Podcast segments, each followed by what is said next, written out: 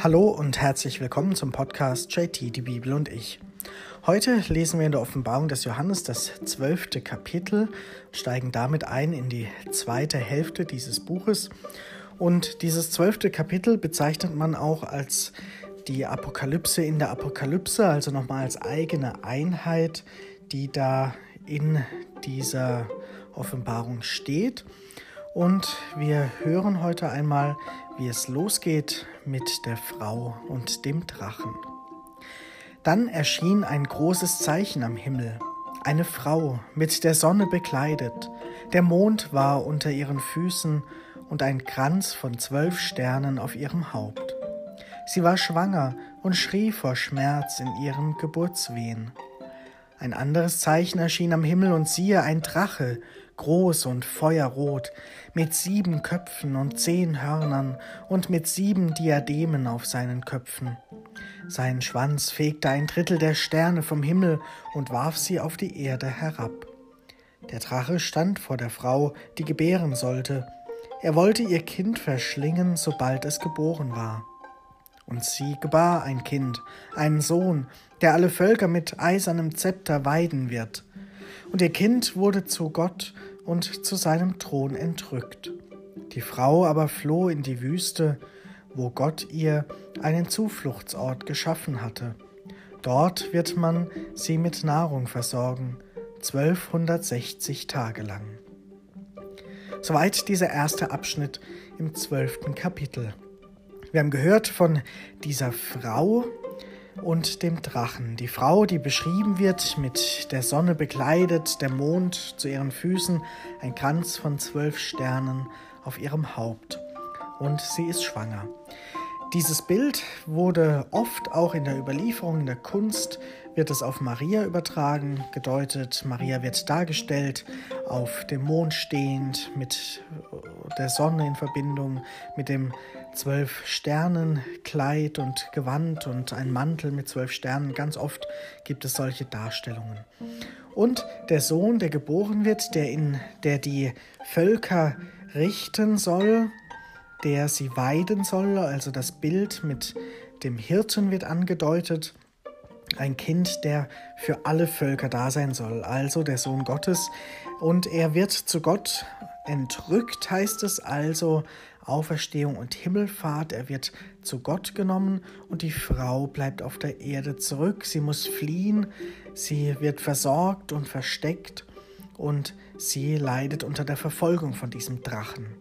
Der Drache als Zeichen für das Böse, für den Teufel, auch er wird ausgeschmückt und beschrieben mit diesen Köpfen und Hörnern und Diademen, großen Feuerrot. Und hier sehen wir zum einen so das Bild zwischen Gut und Böse und zum anderen eben auch den Widersacher Gottes sozusagen, das Böse, dieser Drache, der versucht, die Frau mit ihrem Kind zu erwischen und die wo versucht wird sozusagen dieses Heilsgeschehen zu durchbrechen, also dass dieses Kind wieder zu Gott gelangt und dass die Frau auf der Erde diese Botschaft weiter verkörpern und leben kann. Das wird hier angedeutet. Und diese Frau kann man nicht nur mit Maria deuten, sondern in dem Denken auch wie daran denken, wie dieser Text geschrieben wurde für die Menschen in der Bedrängnis, so steht eben diese Frau auch für die Kirche. Die Kirche, die verfolgt wird, die in den Gemeinden jetzt in Bedrängnis gerät, wo dieser Sohn entrückt ist, zurück zu Gott gekommen ist und wie die Kirche jetzt zurückbleibt, auf eigenen Füßen stehen muss und mit der Verfolgung und den Widersachern zurechtkommen muss. Wir selbst können natürlich auch überlegen, wo gibt es auch im eigenen Leben Widersacher, wo gibt es Dinge oder Menschen, die sich uns in den Weg stellen, die uns herausfordern, die uns vielleicht aber auch einengen und behindern in mancherlei Hinsicht, wo uns daran hindern, selbst zu wachsen, weiterzukommen, uns weiterzuentwickeln. Wer engt uns ein? Und wie ist es, haben wir etwas, was so wichtig ist, was wir in uns tragen, was wir dennoch verfolgen wollen, also wie die Frau, die ihren Sohn zur Welt bringen will. Was ist das, was uns antreibt, dass wir uns eben nicht von dem Widersacher und von den Hindernissen abbringen lassen, sondern wo wir versuchen eben doch auch weiterzukommen. Und wenn wir Glück haben, dann stehen Menschen an, auch an unserer Seite, die uns versorgen, wie es hier beschrieben wird, was mit der Frau geschieht. Lesen wir einmal weiter. Da entbrannte im Himmel ein Kampf. Michael und seine Engel erhoben sich, um mit dem Drachen zu kämpfen. Der Drache und seine Engel kämpften, aber sie hielten nicht stand und sie verloren ihren Platz im Himmel. Er wurde gestürzt, der große Drache, die alte Schlange, der Teufel oder Satan heißt und die ganze Welt verführt. Der Drache wurde auf die Erde gestürzt und mit ihm wurden seine Engel hinabgeworfen. Da hörte ich eine laute Stimme im Himmel rufen, Jetzt ist er da, der rettende Sieg die Macht und die Königsherrschaft unseres Gottes und die Vollmacht seines Gesalbten. Denn gestürzt wurde der Ankläger unserer Brüder, der sie bei Tag und bei Nacht vor unserem Gott verklagte. Sie haben ihn besiegt durch das Blut des Lammes und durch ihr Wort und ihr Zeugnis. Sie hielten ihr Leben nicht fest bis hinein in den Tod, darum jubelt ihr Himmel und alle, die darin wohnen. Weh aber euch, Land und Meer, denn der Teufel ist zu euch hinabgekommen. Seine Wut ist groß, weil er weiß, dass ihm nur noch eine kurze Frist bleibt. Soweit dieses, dieser zweite Abschnitt in diesem Kapitel. Und wir hören hier, wie dieser Drache hinabstürzt.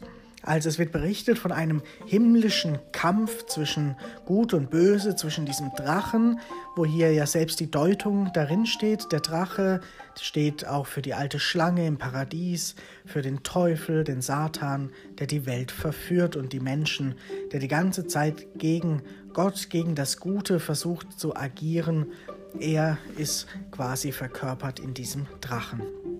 Und dann auf der anderen Seite eben die Schar der Engel, angeführt von Michael, dem Erzengel, dem kämpfenden Engel, wie es in der Vorstellung ist.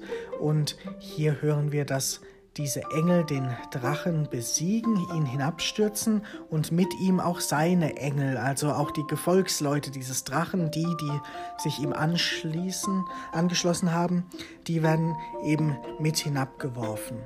Und dann kommt diese rettende Stimme, diese laute Stimme im Himmel.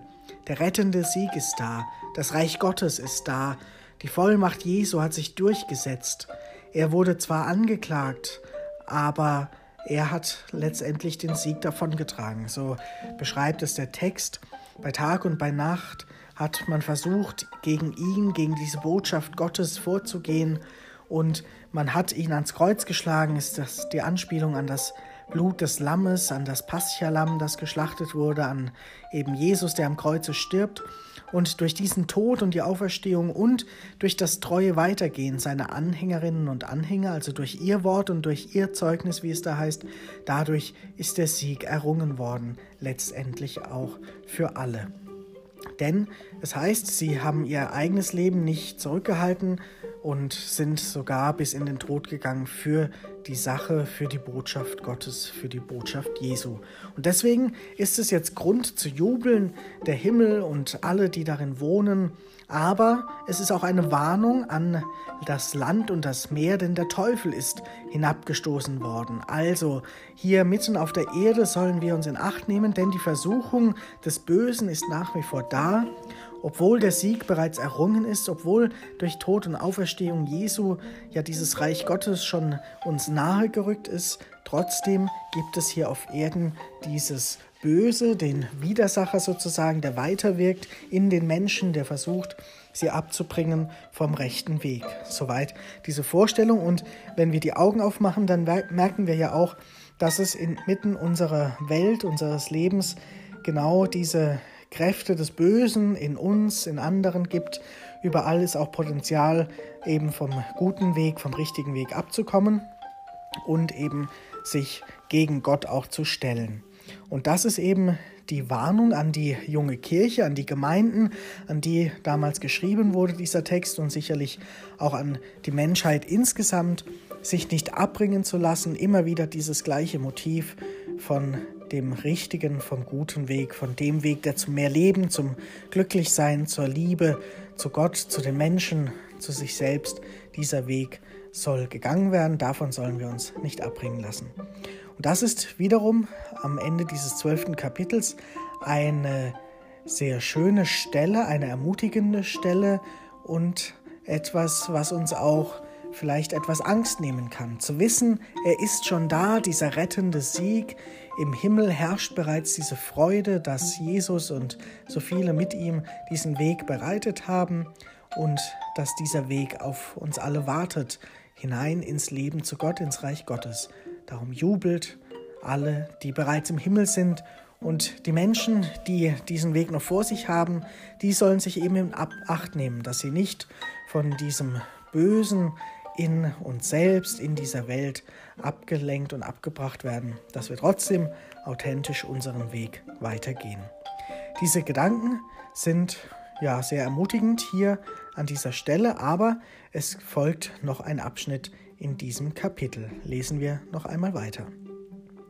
Als der Drache erkannte, dass er auf die Erde gestürzt war, verfolgte er die Frau, die den Sohn geboren hatte.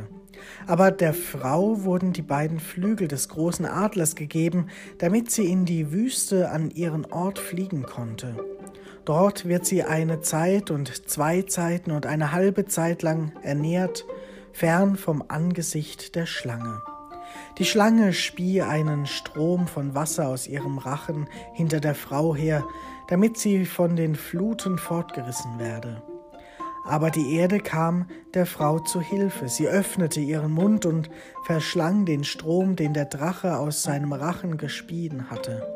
Da geriet der Drache in Zorn über die Frau, und er ging fort, um Krieg zu führen mit ihren übrigen Nachkommen, die die Gebote Gottes bewahren und an dem Zeugnis für Jesus festhalten. Und der Drache trat an den Strand des Meeres. In diesem letzten Abschnitt des zwölften Kapitels kommt genau das nochmal zum Vorschein, was ich eingangs schon gesagt habe, dass diese Frau eben für die Kirche steht, die Frau und ihre Nachkommen, die übrigen Nachkommen, also nicht nur der eine Sohn, der von ihr geboren wurde, sondern die vielen anderen Nachkommen, die, die, hier wird es ja auch erklärt, die, die die Gebote Gottes bewahren, am Zeugnis für Jesus festhalten. Das sind die Nachkommen dieser Frau, also das sind die Mitglieder der Gemeinde, der Kirche und die werden verfolgt von diesem Drachen, von der Schlange. Hier gibt es ja eine Gleichsetzung zwischen Drachen und Schlange. Es wechselt im Text, wer da hinter der Frau her ist.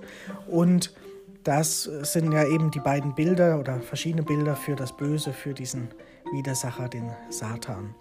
Und hier hören wir eben auch, dass die Frau beschützt wird von der Erde, von verschiedenen ja, Ereignissen durch diese Flügel des großen Adlers, also etwas Beschützendes von oben, Übermenschliches, aber auch die Erde, die sie rettet und die Menschen wahrscheinlich, die sie versorgen. Es wird ja beschrieben, dass sie einige Zeit lang eben ferngehalten und ernährt wurde. Und das deutet eben darauf hin, dass die Situation in den jungen Gemeinden der Christen ja so war, dass die Christen verfolgt wurden, es sicherlich einige gab, die sie versteckten, die sie beschützten, die sie versorgten, die ihnen geholfen haben, aber eben auch andere, die zu solchen Widersachern geworden sind, die Gegner waren des neuen Weges, der da aufkam und die versucht haben, das Ganze zu beenden, zu unterdrücken, ja die Christen auszulöschen. Und so können sich die Empfänger dieses Textes eindeutig identifizieren mit dieser Frau und ihren Nachkommen und sie sehen und erleben den Drachen rings um sie herum, der ihnen gefährlich wird in der jungen Gemeinde, in den politischen und gesellschaftlichen Auseinandersetzungen, der Besetzung durch die Römer und so weiter. Überall ist dieser Drache und die Schlange für sie spürbar. Und ich glaube, da merken wir, dass das nicht nur damals so war, sondern auch heute noch so ist, dass viele Menschen sich wahrscheinlich auch in einer solchen Lage befinden, zum Teil auch wegen des Glaubens, zum Teil wegen einer eigenen, einer anderen Eigenschaft, weswegen ein Volk oder eine Gruppe von Menschen ja benachteiligt, bedrängt, ausgerottet wird, verfolgt wird, was auch immer. All die schlimmen Dinge geschehen ja bis in die heutige Zeit hinein und viele Menschen werden sich in dieser Situation wiederfinden, wie auch hier in dieser Offenbarung geschrieben ist. Auf jeden Fall für die Christen aber dennoch eine Ermutigung, dass eben diese Frau und die Nachkommen doch gerettet werden und dass sie es schaffen, am Zeugnis für Jesus festzuhalten, wie es da heißt. Sie schaffen es, die Gebote Gottes zu bewahren. Und der Drache steht da am Strand des Meeres und muss zusehen und kann das Ganze nicht aufhalten, weil doch mehr auf der Seite sind, die die Frau und die Nachfahren beschützen und umsorgen. Und das ist vielleicht auch der Punkt, wo wir uns fragen können, wo stehen wir in dieser Geschichte? Sind wir manchmal bewusst oder unbewusst Menschen, die andere in Anführungszeichen verfolgen, nicht ihren Weg gehen lassen, versuchen sie einzuengen und einzugrenzen, versuchen ihre Dinge klein zu halten? Oder lassen wir das zu, dass andere andere Wege gehen und dass sie ihren, ihren Überzeugungen folgen? Oder helfen wir ihnen sogar dabei, wie die, die die Frauen, die Nachkommen hier eben auch beschützt haben, sind wir auch Menschen, die es anderen ermöglichen wollen, dass sie sich selbst entfalten, dass wir versuchen, die Umstände gut zu gestalten, dass andere zum Zuge kommen. Oder versuchen wir eben sogar das selbst zu tun und sind wir manchmal selbst in Bedrängnis, in schwierigen Lagen, wo wir eben hoffen müssen, dass andere uns helfen oder wo wir hoffen müssen, dass wir eben nicht unterdrückt werden, dass eben dieser Drache nicht zu groß und zu mächtig wird, sondern dass wir uns und unseren Überzeugungen treu bleiben können. Und über all dem steht im, in diesem Mittelstück des Kapitels aber diese hoffnungsvolle Zukunftsverheißung, der errettende Sieg. Er ist da durch Jesus und durch die Menschen, die treu dieser Botschaft folgen bis heute, die es schaffen, eben trotz verschiedenen Bedrängnissen daran festzuhalten. Mit diesen Ermutigungen enden wir für heute dieses zwölfte Kapitel und sind gespannt, wie es morgen weitergeht. Dir noch einen schönen Tag.